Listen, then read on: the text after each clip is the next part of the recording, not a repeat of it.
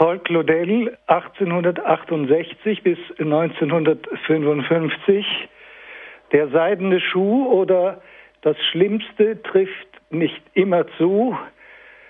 Paris Mai 1919 bis Tokio Dezember 1924. Liebe Hörer, diesbezüglich ist nun endlich das Maß der Überforderung voll. Es fließt über um Hüften und Hals des Autors herum in der Aussicht, noch höher zu steigen und ihn gänzlich einzuschließen und mit sich selbst zu ersticken. Claudel selbst schließt seinen Text mit dem Hinweis explicit opus mirandum. Es endet das wunderbare oder auch verwunderliche Werk. Und worauf immer sich diese Note auch beziehen mag, auf das Drama selbst, das eigentlich eine Handlung, Action und eben das Handeln der Gnade zum Thema hat, aber wiederum gerade nicht weltgeschichtlich, sondern viel schlimmer im offenen Horizont des Universums, das im Menschen und dessen Schicksal sich spiegelt, so ist es doch zugleich ein Opus Mirabilis, das alle Maßstäbe, eben auch den der Auslegung sprengt. Es stellt sich mir einfach die Frage, wo einer da anfangen soll, von etwas zu sprechen, das so sehr nicht nur über die Zeitlinie eines Theaterabends hinausgeht, sondern schon überhaupt hoch jenseits des Dachfirstes der Häuslichkeit selbst des geneigtesten Hörers erst anfängt. Und doch wird darin nichts anderes verhandelt als das, was in allen Häusern sich zuträgt und eben dort auf gemeine Weise wohnt, eben nur im Brennglas ausgeleuchtet und auf eine extreme Spitze getrieben und in einen fantastischen Rahmen gestellt. Und dies letzte vielleicht gerade deshalb, weil zu ebener Erde sich einer immer noch herausreden könnte aus der Sache mit dem Verweis auf den Nachbarn, den allein und dann satt dies alles beträfe. Was da aber gemeinhin wohnt in allen Häusern, das liegt an dem, was der Mensch ist, an sich selbst und den göttlichen Ordnungen und dem Widerspruch, der zwischen beidem eben nicht nur scheinbar, sondern tatsächlich besteht. Der Mensch wird zu Gott bestimmt und von ihm her verwundet, ohne irgendein Vermögen zu besitzen, dies aushalten oder tragen zu können. Nicht so sehr als der, der er von der Schöpfung her ist, sondern angesichts der Weise, in der er unausweichlich und unentrinnbar leben muss. Es entsteht die Frage nach dem Sinn dessen, das dem Menschen geschieht, nicht aus dem Verlust Gottes, sondern geradewegs um Gottes Willen.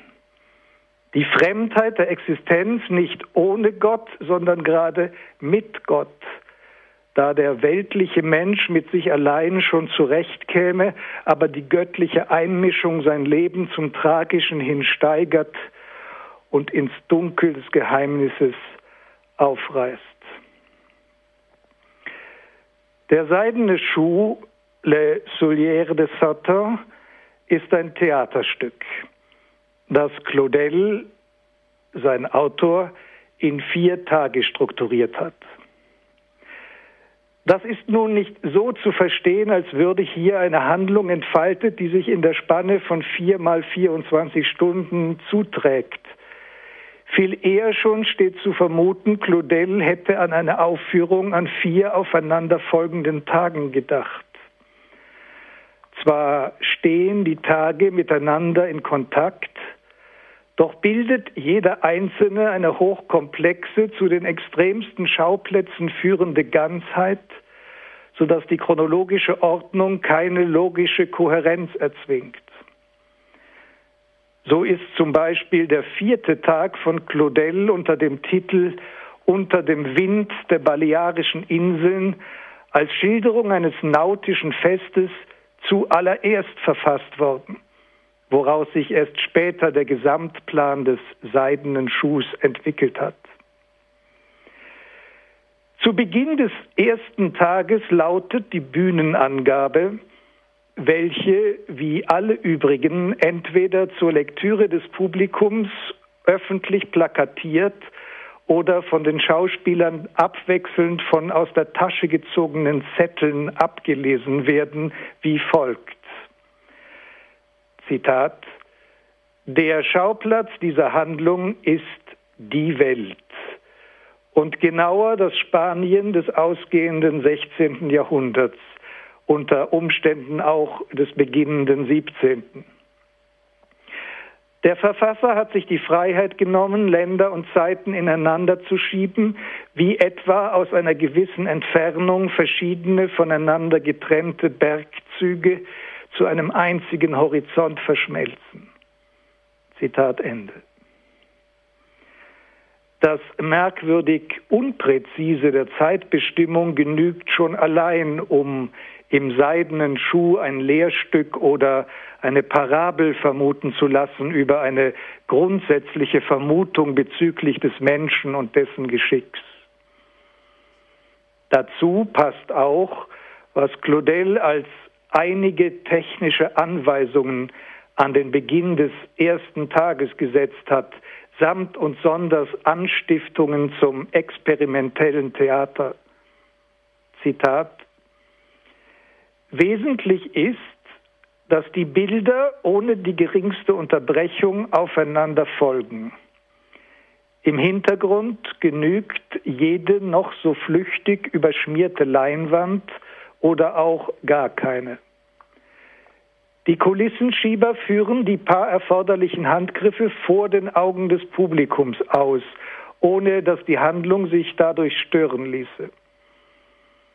Im Notfall ist es den Schauspielern durchaus nicht verwehrt, dabei ein wenig Hand anzulegen.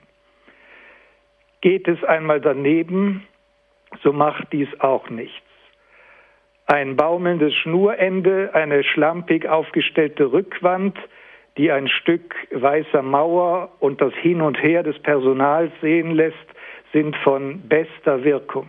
Alles muss provisorisch wirken, im Aufbruch, vom Zaun gerissen, planlos, improvisiert in der Begeisterung.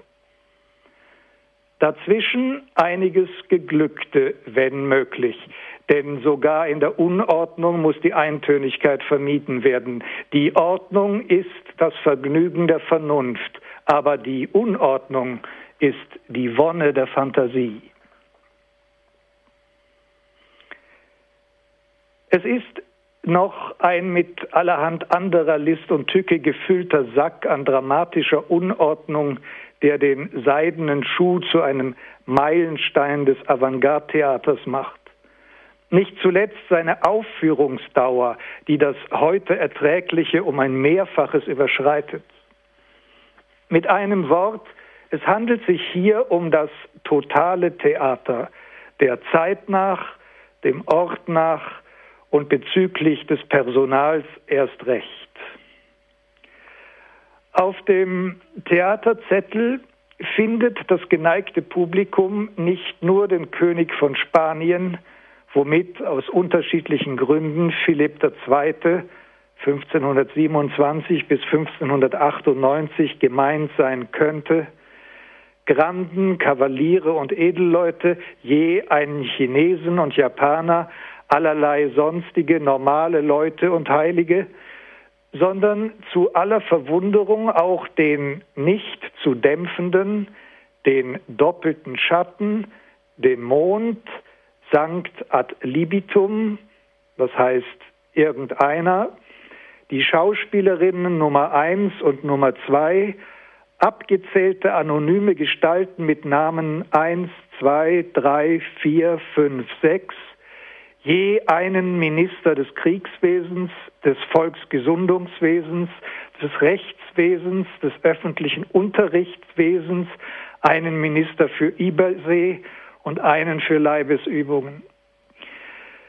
Dazu treten Regieanweisungen der absurdesten Art, welche dem Publikum, wie schon gesagt, bekannt zu machen sind und bei diesem den Eindruck nicht vollends vernichten, der Autor mache sich über sie lustig. Zitat, im Hintergrund, wenn man will, eine Leinwand, auf die man die entsprechenden Szenen und Malereien projizieren kann, damit das Publikum einen Zeitvertreib hat, während die Schauspieler ihre Schnurren erzählen. So im vierten Tag der zweiten Szene. Will Claudel damit etwa sagen, es käme auf die Zuseher überhaupt ganz und gar nicht an, und der seidene Schuh agiere nach Art einer ritualen und heiligen Handlung, in der das Gottesgeheimnis sich vollzieht, ob einer es fassen kann oder nicht? Oder eine andere Regieanweisung. Das Orchester zeigt keinerlei Anteil an dem, was nun folgt, sondern vertreibt sich die Langeweile damit, das Auf und Nieder des Meeres und der Gefühle von Leuten, die seekrank sind, zu schildern. So im vierten Tag der neunten Szene. Mit all dem ergibt sich die folgende Frage.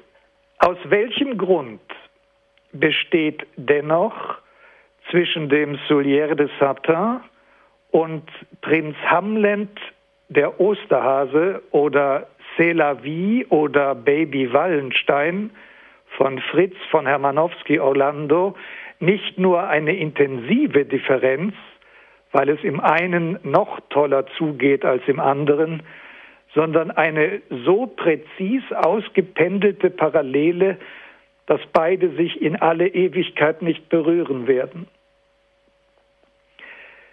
Die Antwort auf diese Frage gibt der Inhalt. Und dieser ist im seidenen Schuh von solch himmelstürmenden Ernst und derart herzzerreißender Tragik, dass einer schon in diabolischer Neigung am Dekorativen haften muss, um hier überhaupt einen Zusammenhang zu vermuten. Worum also geht es bei all dem? Der seidene Schuh ist nur vordergründig eine Liebesgeschichte. Oder er ist es schon, wenn anders dann auch die göttliche Komödie Dantes eine Liebesgeschichte wäre.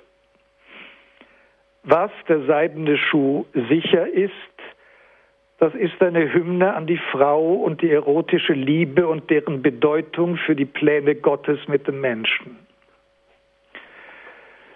Wenn Dante am Ende der Vita Nuova schreibt und damit die Komödie, die später die göttliche genannt werden wird, meint, Zitat, Nachdem dieses Sonett vollendet war, hatte ich eine wunderbare Erscheinung, welche mir Dinge offenbarte, die mich veranlassten, nichts mehr auszusagen von der Gebenedeiten, bis ich es würdiger zu tun imstande wäre. Dies zu erreichen bemühe ich mich, so sehr ich es vermag, wie sie es wahrlich erkennt. Sollte es daher dem gefallen, durch den alle Dinge bestehen, dass mein Leben noch einige Jahre wäre, dann hoffe ich von ihr so zu sprechen, wie nie zuvor von einer Frau gesprochen wurde. Möge es ihm gefallen, welcher der Herr aller Gnade ist, dass meine Seele aufzusteigen vermöge, um die Herrlichkeit ihrer Herrin zu sehen, der gebenedeiten Beatrice, die verklärt das Angesicht dessen schaut, qui per omnia saecula benedictus. Wenn also Dante mit diesen Worten das Projekt der göttlichen Komödie in Aussicht stellt, dann liegt auch im Lebensgang Claudels eine ähnliche Erfahrung, die den seidenen Schuh ankündigt und zugleich Grund gelegt hat, die unweigerlich das notwendige Genie vorausgesetzt zu ihm, dem seidenen Schuh, hat hinführen müssen. Paul Claudel wurde am 6. August des Jahres 1868 in Villeneuve-sur-Fer im Departement Aisen geboren, wo er eine bäuerlich-bürgerliche Jugend verlebte. 1882 kam er nach Paris. Dort vollendete er am Lycée Louis Le Grand seine klassischen Studien. Von 1893 bis 1935 war er als Berufsdiplomat tätig. Sein diplomatischer Dienst führte ihn in die Vereinigten Staaten von Nordamerika, nach China, in die CSSR, nach Deutschland, Italien, Brasilien, Dänemark, Japan, nochmals in die USA und schließlich nach Belgien. 1947 wurde er in die Akademie Française aufgenommen. Paul Claudel starb am 23. Februar 1955 hochbetagt in Paris. Hier nun haben wir es zum ersten Mal mit einem katholischen Dichter zu tun, der nicht hauptberuflich dichtete, sondern als Brotberuf die Diplomatie hatte. Paul Claudel hat seine autobiografische Skizze Meine Bekehrung mit folgenden Sätzen begonnen. Ich wurde am 6. August 1868 geboren meine Bekehrung vollzog sich am 25. Dezember 1886. Claudel ist 18 Jahre alt. Er hatte seinen Glauben bereits verloren, als er 1882 in das Lycée Louis Le Grand eintritt. Die folgenden Jahre bestätigten ihn in der Meinung, alles, was in Kunst, Wissenschaft und Literatur einen Namen hatte, war irreligiös. Alle sogenannten großen Männer des ausklingenden Jahrhunderts hatten sich durch ihre Feindseligkeit gegenüber der Kirche ausgezeichnet. Renan, der liberale Verfasser des Lebens Jesu, beherrschte das Feld. Mit 18 Jahren glaubte ich also, was die Mehrzahl der sogenannten gebildeten Menschen jener Zeit glaubten. Alles, was Religion betraf, hatte ich vollständig vergessen. Und ich befand mich in diesem Betracht im Zustand der Unwissenheit eines Wilden. Und dann stand er vor dem Weihnachtstag des Jahres 1886. Über sein Erlebnis schreibt Claudel. So stand es nun um das unglückliche Kind, das sich am 25. Dezember 1886 in Notre-Dame de Paris begab, um dort dem Weihnachtshochamt beizuwohnen. Damals fing ich an zu Schriftstellern und hatte die Vorstellung, ich könnte in den katholischen Zeremonien, die ich mit dünkelhaften Dilettantismus betrachtete, ein geeignetes Reizmittel und den Stoff für ein paar dekadente Übungen finden. In dieser Stimmung wohnte ich, von der Menge gestoßen und gedrückt, dem Hochamt mit mäßigem Vergnügen bei. Dann, da ich nichts Besseres zu tun hatte, kam ich zur Vesper wieder hin. Die Knaben der Singschule in weißen Gewändern sangen gerade und die Schüler des kleinen Seminars Saint-Nicolas du Chardonnay, die ihnen dabei zur Seite standen, hatten eben, wie ich später erfuhr, das Magnificat angestimmt. Ich selbst stand unter der Menge in der Nähe des zweiten Pfeilers am Choranfang, rechts auf der Seite der Sakristei. Da nun vollzog sich das Ereignis, das für mein ganzes Leben bestimmend sein sollte. In einem Nu wurde mein Herz ergriffen. Ich glaubte. Ich glaubte mit einer so mächtigen inneren Zustimmung, mein ganzes Sein wurde geradezu gewaltsam emporgerissen, ich glaubte mit einer so starken Überzeugung, mit solch unbeschreiblicher Gewissheit, dass keinerlei Platz auch nur für den leisesten Zweifel offen blieb, dass von diesem Tage an alle Bücher, alles Klügeln, alle Zufälle eines bewegten Lebens meinen Glauben nicht zu erschüttern, ja auch nur anzutasten vermochten. Ich hatte plötzlich das durchbohrende Gefühl der Unschuld, der ewigen Kindschaft Gottes, einer unaussprechlichen Offenbarung. Bei dem Versuch, den ich schon öfters angestellt habe, die Minuten zu rekonstruieren, die diesem außergewöhnlichen Augenblick folgten, stoße ich auf eine Reihe von Elementen, die indessen nur einen einzigen Blitz bildeten, eine einzige Waffe, deren die göttliche Vorsehung sich bediente, um endlich das Herz eines armen, verzweifelten Kindes zu treffen und sich den Zugang zu ihm zu verschaffen. Wie glücklich doch die Menschen sind, die einen Glauben haben. Wenn es wirklich wahr wäre, es ist wahr, Gott existiert, er ist da, es ist jemand, es ist ein ebenso persönliches Wesen wie ich. Er liebt mich. Er ruft mich.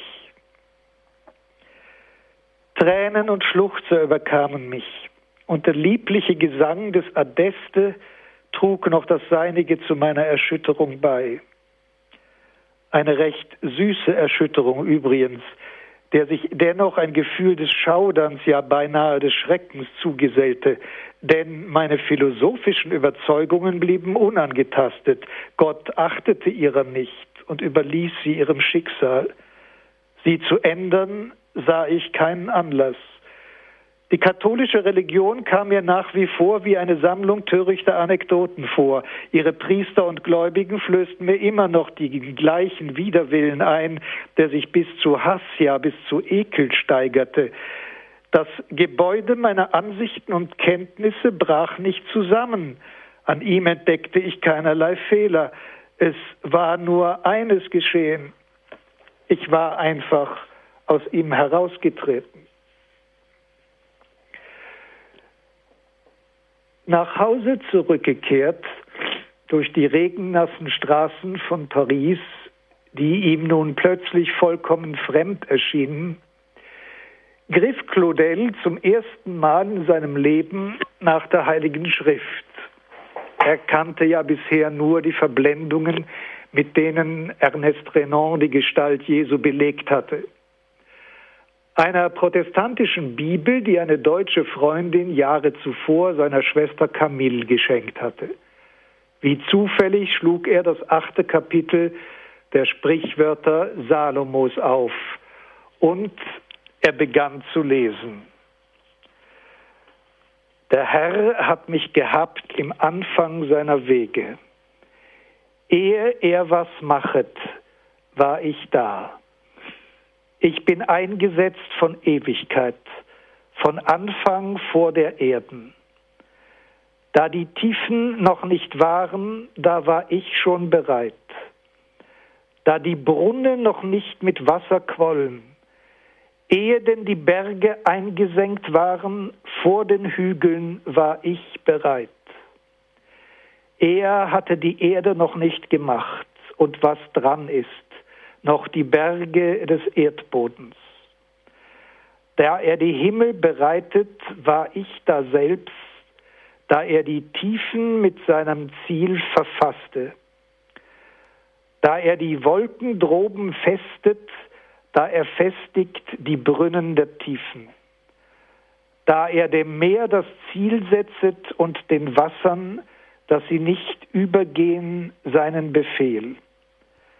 Da er den Grund der Erden legt, da war ich der Werkmeister bei ihm und hatte meine Lust täglich und spielet für ihm alle Zeit und spielet auf seinem Erdboden und meine Lust ist bei den Menschenkindern. So gehorcht mir nun, meine Kinder, wohl denen, die meine Wege behalten. Höret die Zucht und werdet weise und lasset sie nicht fahren. Wohl dem Menschen, der mir gehorchet, dass er wache an meiner Türe täglich, dass er warte an den Pforten meiner Tür.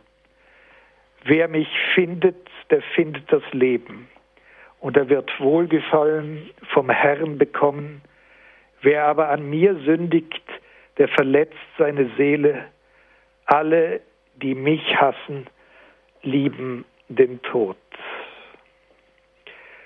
Lieber Proverbiorum, Kapitel 8, die Verse 22 bis 36.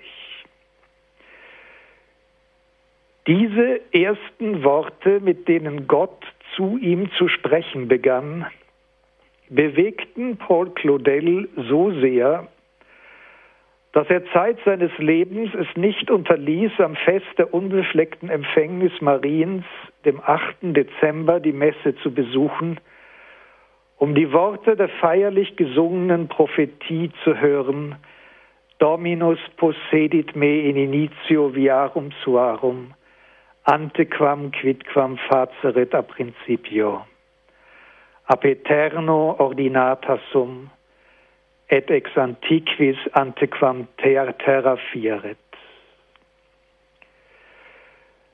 Was aber lag nun für Claudel zwischen der Übersetzung Luthers, in der ihm dieser Text zuerst begegnet war, und dem Latein der Vulgata des heiligen Hieronymus? Welche Entdeckung hatte Claudel gemacht, die ihn vom einen zum anderen führte und dann erst den Worten, die er las und hörte, den rechten Sinn gab. Es war das Geheimnis der Kirche, das sich ihm vorsichtig und zögerlich zunächst, dann aber mit immer ergreifenderer Gewalt zu erschließen begann. Zitat aus seinem Essay Meine Bekehrung. Das große Buch aber, das vor mir aufgeschlagen war und in dem ich in die Lehre ging, das war die Kirche. Gelobt sei auf ewig die große majestätische Mutter, auf deren Knien ich alles gelernt habe. Alle meine Sonntage verbrachte ich in Notre Dame. So oft wie irgend möglich ging ich unter der Woche dorthin. In Fragen des Glaubens war ich damals nicht weniger unwissend als in denen des Buddhismus. Hier nun entfaltete sich das heilige Drama vor meinen Augen mit einer Pracht, die alle meine Vorstellungen übertraf. Ach, das war nicht die armselige Sprache der Andachtsbücher. Das war die tiefste, großartigste Dichtung, das waren die erhabensten Gesten, die je menschlichen Wesen anvertraut worden sind. An dem Schauspiel der Messe konnte ich mich nicht genügend satt sehen. Und jede Bewegung des Priesters schrieb sich mir tief in Geist und Herz ein. Immer noch aber ist die Frage unbeantwortet geblieben, um was oder wen es in Claudels großem Drama geht der eigentlichen Summe von Claudels Theater, worin alles vereinigt ist, was der Dichter auf dem Theater überhaupt zu sagen hatte und alle Töne seiner Dichtung zur Symphonie vereinigt sind. Und darüber hinaus alles, was das moderne Theater überhaupt ausmacht, voll ausgeprägt oder versuchend angedeutet beisammen liegt.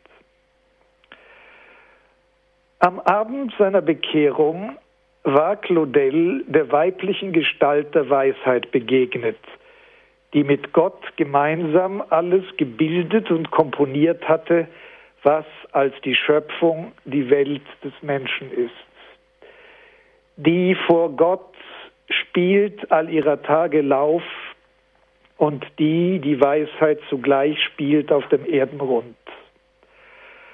Und er hatte immer und immer wieder die Worte vernommen, Heil dem Mann, der meine Stimme hört und der täglich wacht an meinen Türen, der meiner Tore Pfosten hütet. Der 34. Vers des achten Kapitels des Buches der Sprichwörter. Diese Figur der Weisheit, der Sapientia, wird Claudel zur Schicksalsgestalt werden. Noch während er am seidenen Schuh schrieb, erhielt er den Auftrag, eine Hymne zum 600. Todestages Dantes zu verfassen. Dieses lange Gedicht endet mit folgenden Worten. Weil Gott unser Herz gebaut, sagt ihm unser Mund, du mein Du. Begreifst du jetzt die Geschöpfe, Poet? Mir bangt nicht, o oh Gott, niemals sind ihrer nach dem Bild deiner Fülle genug. Nie sprühen Sonnen genug, nie werden Sterne genug aus dem Nichts geangelt. Und sollten Verdammte von deiner Gerechtigkeit zeugen, so sind auch ihrer niemals genug. Und ich sage, wenn alle Brüder versuchten, mit uns das Unendliche auszufüllen, das unserer Dankbarkeit mangelt, so sind ihrer nicht genug. So gib sie endlich heraus, diese Seele, die ich heische, Bruder. Verstehst du nicht, weshalb Träne und Lächeln mir glimmt? Gib deine Seele, Dichter, hänge dich an den allmächtigen Geist. Wäre der Stoff aus sich selber unendlich, der Geist durchwitterte nicht diesen wimmelnden Haufen so dreist. Wer hat dies alles ausgelöst, sagt Gott, dieses urweltliche Straucheln?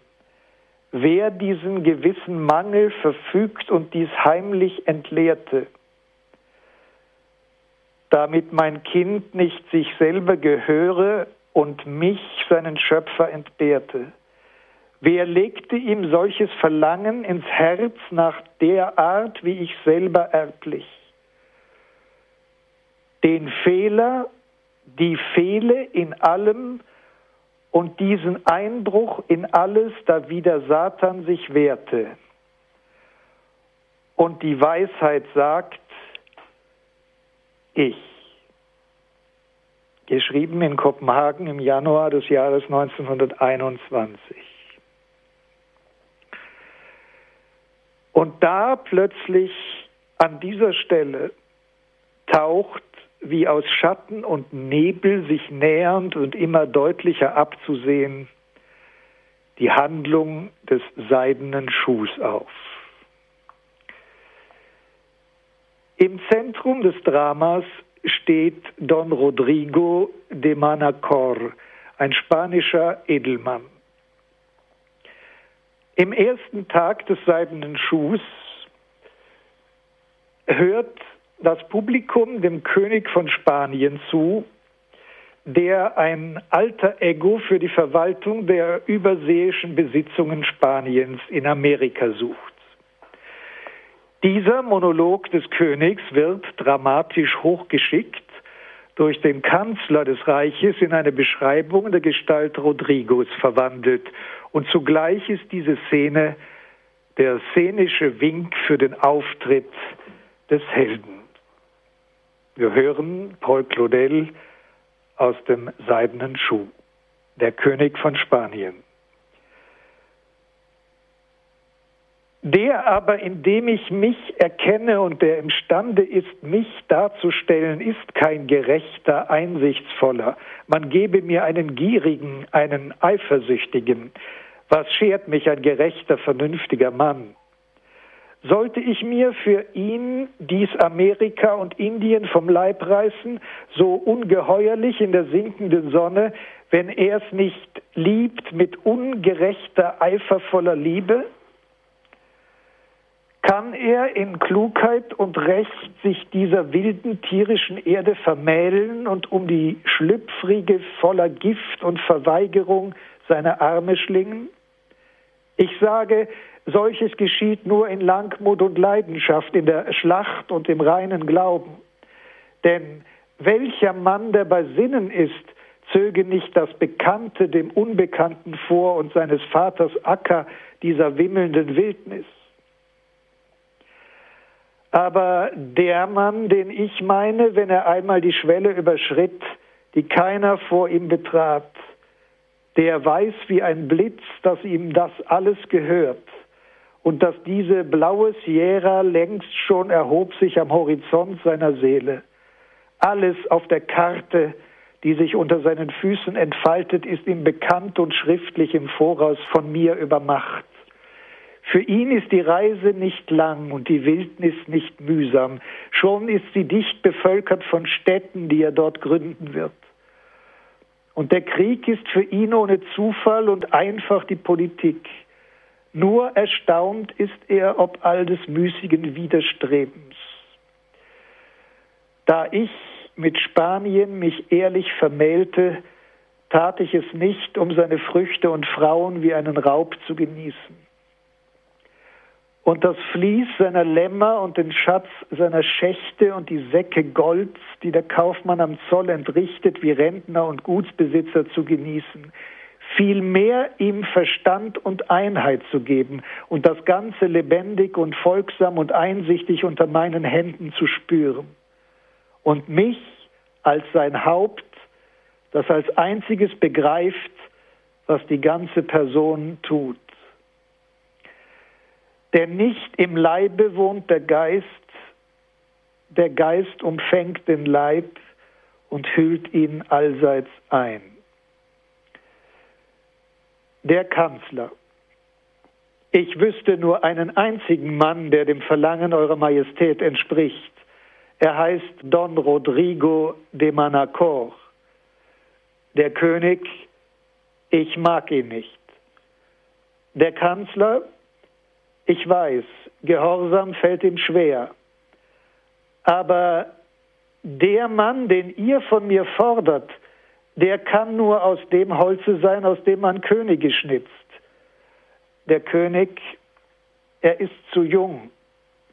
Der Kanzler, Amerika, das ihr ihm geben wollt, ist es kaum minder.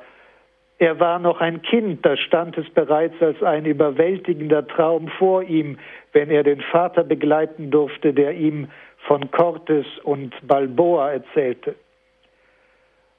Und später sein Zug durch die Anden, sein Abstieg, nicht wie Magellan über das Meer hindernislos, nein, von Peru nach Pará durch Ozeane von Urwald, sein Regiment in dem von Pest und Aufruhr unterwühlten Granada, All dies hat erwiesen, was euer Diener Rodrigo vermag. Der König Rodrigo sei genehmigt. Er erscheine. Nun also erscheint mit einiger Verwirrung die Person dieses sich seiner selbst so sicheren Mannes in der Optik Claudels schließlich doch als ein heilloser Mensch. Erst die leidenschaftliche Liebe zu einer Frau, Donna Proessa, auch Donna Mirabilis, die wunderbare Frau genannt, reißt seinem Leben jene Wunde, durch die es des Heiles teilhaftig werden soll. Im seidenen Schuh geht es um die Bedeutung der bedingungslosen erotischen Liebe zwischen Mann und Frau für die Pläne Gottes, der selbst die Liebe ist. Oder anders, Claudel will sagen, dass diese Art von schicksalhaft erfahrener und zugleich in extremis gefährdender Liebe schlechthin der Weg zu Gott ist weil der Weg von derselben Qualität sein muss wie das Ziel selbst. Eine solche Liebe sprengt jeden Rahmen, auch den der Schicklichkeit und den der Moral. Er verwirrt das Leben vollständig und macht es ganz und gar unpraktikabel. Eine solche Liebe ist unerträglich, aber Zugleich ist sie unausweichlich, sie ist notwendig. Denn durch sie hindurch handelt Gott. Claudel hat die Sapientia der Sprichwörter Salomons auf die Frau an sich gelesen, wie sie dem Mann gegenübersteht und für ihn zum Heilsweg wird, zu einem Heilsweg, der sich nur durch den Tod hindurch erfüllt, weil er dort an sein Ziel kommt, das Gott ist. Zu Beginn des Vortrags hatte ich die Frage gestellt, wo einer überhaupt anfangen soll, über ein Werk zu sprechen, das in sich selbst bereits eine Zumutung und Überforderung ist. In meinem Fall als Zisterzienser von Heiligenkreuz ist dieser Antwort, Anfang ein sehr naheliegender. Wir Zisterziensermönche teilen die Welt in zwei Hälften ein. Den Paradisus Claustralis, das Kloster, in welchem wir nach der Meinung des heiligen Bernhard von Clairvaux hier auf Erden bereits im Himmel leben, und den Mundus dissimilitudinis, die Welt jenseits der Klausurpforte, dort, wo der Verwirrer wohnt, wo die Dinge nicht Gleichnis der göttlichen Schönheit sind und die Verhältnisse die Ordnungen des Himmels nicht abbilden. So ist für jenen, jeden Zisterziensermönch jene Stelle im Klostergebäude an der sich die eine Welt der anderen gegenüber öffnet, ein strategischer Schwachpunkt. Die Pforte, durch die hindurch man das Paradies verlässt und in die Welt des Schatten und der Verwirrung hinaustritt. In Heiligenkreuz ist an dieser Stelle, an der Grenze zwischen Paradies und Unordnung, auf der rechten Seite in Stein gemeißelt ein Gebet angebracht, das die Mönche immer dann sprechen, wenn sie das Kloster, den Himmel, den Ort, wohin sie gehören, verlassen. Dieses Gebet lautet, Jungfrau, Hüterin und Mutter dieses Hauses, da diese Bindung zwischen ihm und mir nicht meiner Tat entsprang, sondern deinem vermittelnden Willen, so gestatte nicht, erlauchte Pförtnerin, dass ich für dieses Haus, des Türe du bewachst, ein Anlass werde des Niedergangs. Dass ich den Namen, den du mir zu tragen gabst, verrate und im Auge derer, die mich lieben, aufhöre ehrenwert zu sein. Dies ist ein Auszug aus dem seidenen Schuh von Paul Claudel. Doña Proesa, verheiratet mit einem hohen Richter des Spanischen Reiches, der wesentlich älter ist als sie selbst nach den Gesetzen der Konvention und ihres Standes,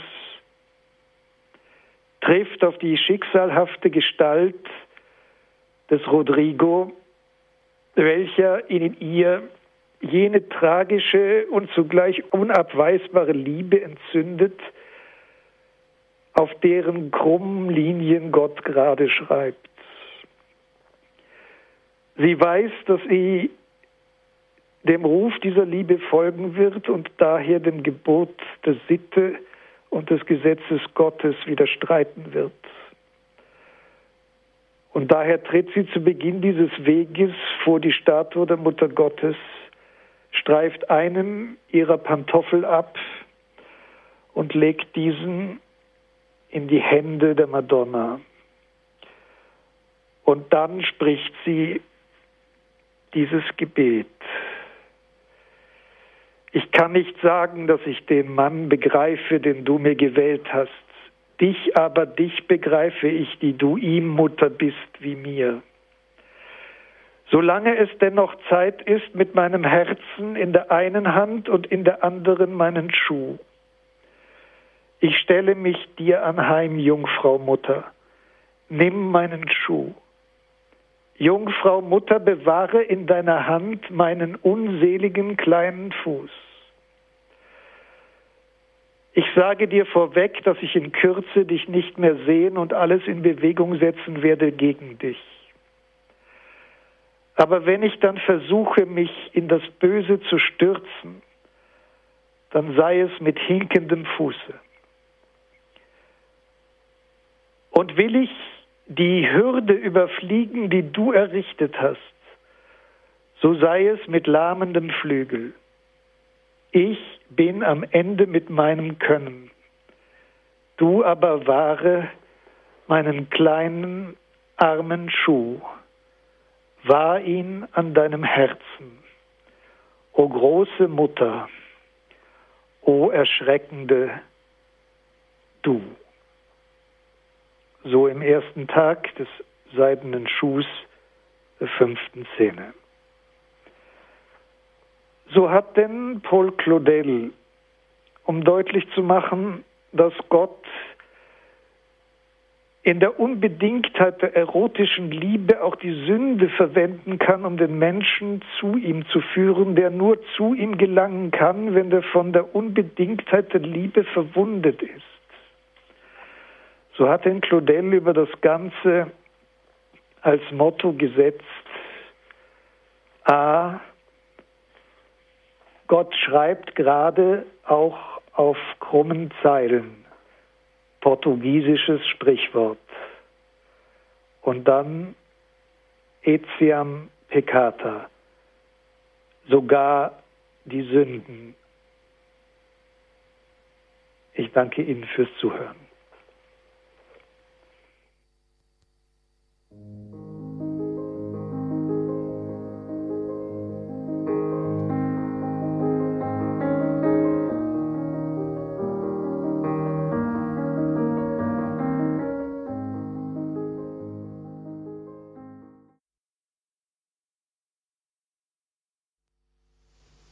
Credo, der Glaube der Kirche bei Radio Horeb und Radio Maria in Südtirol.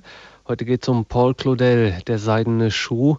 Wir haben Pater Dominikus Trojan aus Heiligenkreuz gehört. Pater Dominikus, herzlichen Dank für diesen ersten Teil. Wir haben insgesamt vier Sendungen dafür, für diesen großen und ja, wirklich schweren Stoff. Dieser Satz, den Sie auch jetzt zitiert haben oder gesagt haben. Gott schreibt auch auf krummen Zeilen gerade, den, äh, den gebrauchen wir ganz gerne ein wenig im Vorbeigehen und ein wenig leichtfertig ab und an. Sie haben uns anhand dieser Handlung der Einführung in das Stück Der seidene Schuh von Paul Claudel gezeigt, mit welcher Dramatik und mit welcher Wucht er genau das entfaltet. Können Sie uns noch mal sagen, das Ganze ist von ihm ja nicht fatalistisch gemeint. Also er sagt ja nicht, naja, wir sündigen halt und äh, es, so ist es halt, da müssen wir durch und äh, da führt der Weg auch zu Gott, sondern es hat ja, ähm, es zieht ja so stark. Äh, und also, dann aber eben gerade in die richtige Richtung, komischerweise, ähm, das müssen Sie uns nochmal erklären. Also das wäre ein fatales Missverständnis beide Protagonisten, sowohl der Don Rodrigo als die Doña Poesa, empfinden ja diese Liebe zwischen ihnen, die keine Erfüllung findet. Das ist ja der entscheidende Punkt bei Claudel, nicht? Die Erfüllung liegt jenseits des Todes. Sie verlangt den Tod. Es ist auch so, dass sie sich ja überhaupt physisch nur ein einziges Mal tatsächlich begegnen, im, am zweiten Tag nämlich, äh, auf der Festung Magador in Afrika sie empfangen diese Liebe schicksalshaft, die sie verbrennt, die sie vollständig aushebelt aus ihrem Leben wider ihren Willen. Das ist ja auch sehr deutlich in diesem berühmten Gebet äh, zum Ausdruck gebracht. Dennoch aber eben auch unentrinnbar. Und äh, das hat also überhaupt nichts damit zu tun, dass man äh, sich gehen lässt und in die Polster der Unmoral zurückwirft und darauf vertraut, dass Gott einen schon retten wird am Ende und auch äh, die Sünden in Heilszeichen zu verwandeln weiß. Das, was hier geschieht, ist eben zutiefst Verwundung, Aufreißen eines Lebens, das an sich gerundet ist wie ein Kieselstein. Also diese Beschreibung, die der König von Spanien von der Gestalt gibt, von der der Kanzler dann sagt, das ist der Rodrigo. Äh, das ist ja nun ein Mann, der, der äh, mit beiden Beinen fest in dieser Welt verwurzelt ist und der durch die Wunde, die er äh, aufgrund seiner Liebe, dieser tragischen, schicksalhaften Liebe zu äh, der Dona Proessa empfängt, aufgerissen wird. Im vierten Tag begegnet er dann ja als vollkommen gescheiterte Gestalt, ähm, der davon lebt, dass er Heiligenbildchen verkauft und am Ende von einer Karmelitin äh, sozusagen mit übrigen Hausrat mitgenommen wird äh, als Wegwerfprodukt, damit er in der Küche des Klosters Kartoffel schälen kann. Ähm, äh, und dennoch ist das eben Teil dieses großen, des großen Werkes, das Gott eben wirkt, um einen Menschen, der sonst nicht zu ihm finden würde, ihn nicht kennenlernen würde, an sich zu ziehen. Das ist also die Dialektik, die hinter dem Ganzen steht. Und das ist das Lebensproblem Claudels. Es gibt ein noch früheres Stück, La Partage de Midi, die Mittagswende, äh, in dem dasselbe Thema verhandelt wird, ohne aber dort zu einer wirklichen Lösung zu kommen. Also die Tatsache, dass äh, Liebe unerbittlich sein kann, ihre, auch ihre eigene Moral hervorbringt. Liebe hat ja etwas ungeheuer Strenges. Es ist ja etwas, vor dem man sich eigentlich fürchten muss. Auf der einen Seite also unerträglich, aber auch unausweichlich. Und Claudel fragt also immer wieder, was ist eigentlich die Bedeutung dieser dieses weltlichen Standes des Menschen, in der er in der Welt ist, aber durch die Liebe, die Anteil ist am Wesen Gottes, über die Welt hinaus gerissen wird. Also er so kann sich hier nicht beheimaten. Er kann hier nirgendwo in, in der erotischen Erfahrung erfährt er, dass er hier nirgendwo zu Hause sein kann. Es ist ja der ganze Seidene Schuh eine einzige Reisegeschichte. Ja, die reisen ja ununterbrochen herum. Also der, der Rodrigo kommt ja also von zwischen Amerika und Japan, also überall äh, sitzt er ja. Übrigens, also das ist auch eine ganz erstaunliche Parallele zur Kirche, ne? die dieses alte Bild des Schiffes, also die wirklich äh, um den äh, ja, ja. unterwegs ist auf stürmischer See und, und unberechenbaren Dingen einfach, äh, völlig neuen Dingen permanent begegnet ja. auf dieser Reise. Aber das, was eben Claudel sagen will, ist, dass auf diesem Weg zu Gott man eben auch äh, in Strukturen gerät, die man selber nicht mehr versteht und die auch der eigenen, dem eigenen Ethos irgendwie zuwider sind, wo man einfach sagt, also ich, ich kann jetzt nicht anders, also ich, ich will zwar anders, aber ich, ich, ich kann nicht anders und doch ist das Teil des Planes, den Gott mit einem hat. An einer Stelle in einem Gespräch sagt der Don Rodrigo mal in einer Verzweiflung, als er versucht, seine Leidenschaft zu beschreiben, ich liebe an ihr ja nicht, was vergänglich ist an ihr, Richtig. was mir entgehen und entleiten kann. Richtig. Nicht, es ist ganz klar, dass die, die Erfüllung dieser, das ist das, das Claudelsche Konzept, die, das, das zusammen, diese Liebe, ist nur jenseits des Todes überhaupt möglich. In dieser Welt hat diese Liebe führt über die Welt hinaus. Sie ist in dieser Welt nicht möglich. Nicht, das ist, es hat ja immer diese berühmte Frage gegeben, also was wäre denn, äh, wenn äh, Romeo und Julia tatsächlich geheiratet hätten und wie würden die aussehen an ihrem äh, mhm. silbernen Hochzeitstag? Ja. Und genau dieselbe Frage kann man natürlich hier stellen, nicht? Was wäre denn gewesen, wenn die beiden tatsächlich ein gemeinsames Leben miteinander gehabt hätten? Aber von vornherein ist völlig klar, daher ergibt sich ja auch die, die, die Parallele zu Dante, die ja ganz stark da ist, dass es für diese Liebe, die eine entscheidende Bedeutung hat für das Leben also es ist Rodrigo, dessen Schicksal geschildert wird. Die Doña Proesa ist auf ihn relativ zu lesen. Sie ist das Absolute in dem Ganzen. Es ist vollkommen klar, dass diese Liebe keine Erfüllung hat. Nicht? Die, die treffen sich ein einziges Mal eben zufällig. Das ist am Abend zufällig auf den Zinnen dieser Festung. Sonst leben sie in ganz verschiedenen Erdteilen durch den Atlantik getrennt. Und äh, es gibt ja auch dann diese, diese ganz, das wird dann in weiteren Vorträgen noch kommen, diese tragische Geschichte äh, des Briefes, der zehn Jahre unterwegs ist. Und äh, in dem also die Doña Proesa den Rodrigo um Hilfe bittet, eine, eine Hilfe, die unmittelbar äh, eintreffen müsste, aber der Brief kommt zehn Jahre später an. Ja. Also das Claudel macht hier schon deutlich, wie, wie unweltlich diese, diese Beziehung eigentlich ist. Don Rodrigo ist die Hauptperson, um die geht es, aber kommt in dem Stück auch so ein bisschen, um schon ein bisschen vorweg auch zu blicken, kommt so ein bisschen auch durch, wie es umgekehrt eigentlich ist, was Don Rodrigo für Doña Proesa bedeutet? Ja, natürlich, das wird auch in vielfältiger Weise reflektiert und ihr da tritt ja auch die Gestalt des Schutzengels auf, der ihr die Dinge erklärt. Also sie wird in ihre Rolle durchaus theologisch auch eingewiesen. Mhm. Gut, dann sind wir sehr gespannt auf das nächste Mal. Danke für heute, liebe Hörerinnen und Hörer.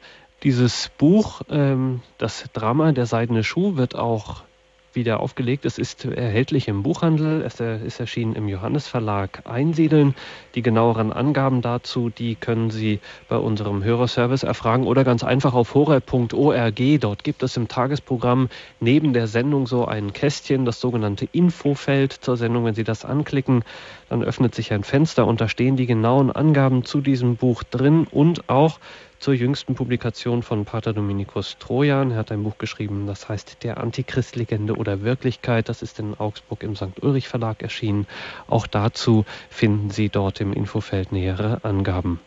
Unter der deutschen Telefonnummer 08323 9675 120 erreichen Sie unseren CD-Dienst, der wie immer eine CD für Sie bereithalten wird, die Sie Ihnen auch kostenlos verschickt. Wir freuen uns, wenn Sie uns mit einer Spende unterstützen. All dies das CD erstellen kostet Geld. Wir freuen uns da über eine Spende, wenn Sie uns damit unterstützen, aber bitte wirklich nur, wenn dies in Ihren Möglichkeiten liegt oder beziehungsweise wie dies in Ihren Möglichkeiten liegt. Wenn Sie keine Möglichkeit für eine Spende haben, bitte zögern Sie nicht, rufen Sie den CD-Dienst an. Natürlich schicken wir Ihnen gern eine CD. Und zu guter Letzt im Podcast gibt es das Ganze auch in Kürze zum Download für, auf Ihren PC. Herzlichen Dank nochmals, Pater Dominikus. Würden Sie uns zum Abschluss der Sendung den Segen sprechen? Natürlich, sehr gerne. Adiutorium nostrum in nomine Domini. Qui feci celum et terram. Et benedictio Dei omnipotentis, Patris et Filii et Spiritus Sancti, descendat super vos et mani et semper. Amen.